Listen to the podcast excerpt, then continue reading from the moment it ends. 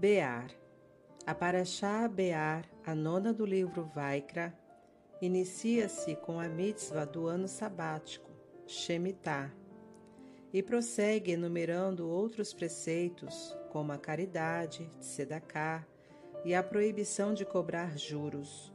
Apresenta ainda leis referentes ao escravo hebreu e a venda de propriedades em Israel. O orgulho positivo no Monte Sinai. Sobre o início desta paraxá, nossos sábios comentam que não foi só os Dez Mandamentos transmitidos aos judeus no Monte Sinai, e sim todo o judaísmo em seus mínimos detalhes. O Midrash nos conta que quando Elohim procurava um lugar para entregar a Torá aos judeus, as montanhas se apresentaram e cada uma destacou as próprias vantagens que, em sua opinião, seriam motivo para que ela fosse escolhida. Apenas o Monte Sinai não participou da disputa e permaneceu em silêncio, sem se vangloriar. Então Elohim decidiu que nesse monte ele revelaria a Torá. Nossos sábios de, deduzem que essa foi a recompensa da humildade. O Monte Sinai não se orgulhou e por isso foi aí que Elohim nos deu a Torá. No entanto, as seguintes questões podem ser levantadas. Número 1. Um, se Elohim buscava um lugar que simbolizasse a humildade para entregar a Torá, ele poderia fazê-lo num terreno plano ou num vale, que são ainda mais baixos do que um monte, por menos elevado que seja. 2. Como se sabe de tudo que consta na Torá, devemos extrair uma lição. O que aprendemos dessa passagem? O Rebbe de Lubavitch explica: normalmente, a humildade é uma qualidade positiva e esperada. Contudo, em determinadas áreas, a pessoa deve manter o orgulho e ser como uma montanha. O orgulho é necessário para a prática do judaísmo. Nesse aspecto, o indivíduo deve agir com altivez, sem envergonhar-se. Assim, Elohim nos deu a Torá sobre o monte, uma elevação, porém de pequena altitude, para nos ensinar que devemos unir as duas qualidades no Har, monte, Sinai, o orgulho e a humildade e saber onde e quando usar cada uma delas. Em geral, devemos ser humildes, porém, no que diz respeito à Torá e mitzvot, precisamos atuar com altivez, mostrando o orgulho de sermos judeus.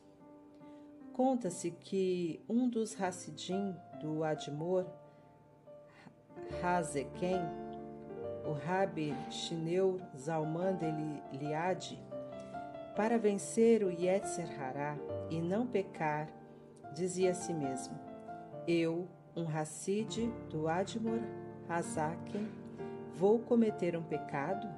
De jeito nenhum. Desse modo, mostrando o orgulho positivo de ser um discípulo do Rabi Shneur Zalman, ele não ouvia os conselhos de sua má inclinação. Ajudar o próximo. E quando empobrecer teu irmão e encostar sua mão sobre ti, deterá sua decaída. Nesta paraxá encontramos a mitzvah de ajudar um irmão no momento de aperto financeiro e não deixá-lo cair. Maimônides, em sua obra Iad Arrazaká, enumera oito níveis de tzedakah, sendo o mais elevado de todos emprestar dinheiro, dar um presente ou estabelecer uma sociedade com outro judeu, a fim de impedir que ele empobreça e necessite pedir caridade, como consta nesta paraxá, ajudá-lo para que ele não caia. Quem age dessa maneira cumpre uma grande mitzvah e adquire muito mérito, que depois lhe trará benefício. Para elaborar melhor essa ideia, nossos sábios apresentam a seguinte parábola. Dois amigos partiriam para uma longa viagem. Ambos tinham muito dinheiro e não queriam levá-lo na estrada pois temiam ser roubados. O que fizeram? Um deles usou o método mais garantido, contratando um bom seguro e enviando, enviando o dinheiro pelo correio, e ficou apenas com o necessário para a viagem. O outro não podia desprender-se de sua fortuna nem por um instante e por isso levou todo o seu dinheiro escondido na bagagem. No meio do caminho, eles foram abordados por um bando de ladrões. O indivíduo que enviara a maior parte de seu dinheiro pelo correio teve apenas um pequeno prejuízo, mas o outro, que carregava toda a sua riqueza, sofreu uma perda enorme e ainda apanhou dos bandidos que pensaram que ele tivesse mais dinheiro escondido em outro lugar. Do mesmo modo, Elohim dá à pessoa dinheiro e bens materiais para que ela viva neste mundo. Se fizer bom uso dessa riqueza, ajudando os necessitados, na verdade, ela estará protegendo seu próprio patrimônio. Quando chegar lá em cima, após 120 anos, verá o quanto possui os frutos do investimento de seus bens materiais. Por outro lado, se o indivíduo guarda tudo para si e não usa corretamente o que Elohim lhe dá, surgem eventos em sua vida que lhe tiram os recursos.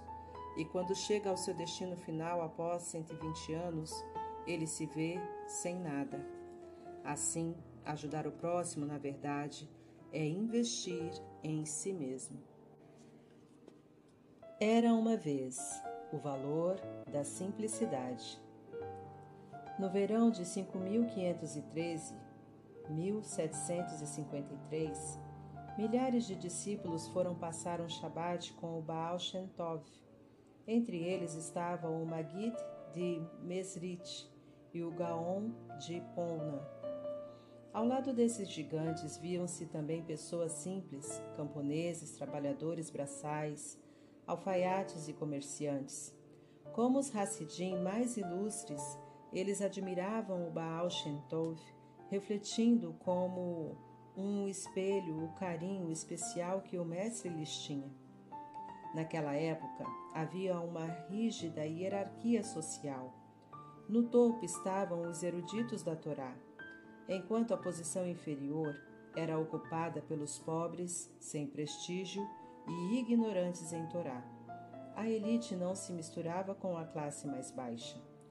O Baal Shem Tov condenava essa divisão, pregando a união entre todos. Apesar das distinções econômicas e religiosas, ele anulava as diferenças e derrubava as muralhas do preconceito entre os grupos. A situação era tão grave que o Baal Shem Tov costumava enviar seus melhores alunos aos judeus simplórios para que aprendessem as virtudes da humildade, honestidade e outras semelhantes. Porém, naquele Shabat, ele parecia fazer um esforço ainda maior para demonstrar consideração aos discípulos mais simples. Todos que iam passar o Shabat na sinagoga do Baal Shem Tov eram convidados a fazer as duas primeiras refeições com o mestre, o jantar da sexta-feira e o almoço do sábado. Porém, só um grupo seleto, denominado Revraia Kadisha, Fraternidade Sagrada. Participava da Seudah Shilist, terceira refeição. Nessa ocasião, Baal Shem Tov falava de assuntos muito profundos da Torá que nem todos podiam compreender. Naquele Shabat, já na primeira refeição, era evidente uma mudança na atitude do Mestre. Ele tratava seus seguidores simples com enorme deferência. Para um, deu o resto de vinho do seu próprio copo, de Kiddush. A outro, entregou o seu copo para que ele fizesse o Kiddush. Um terceiro recebeu um pedaço da ralá sobre a qual Baal Shem Tov fizera a bênção Ramotz.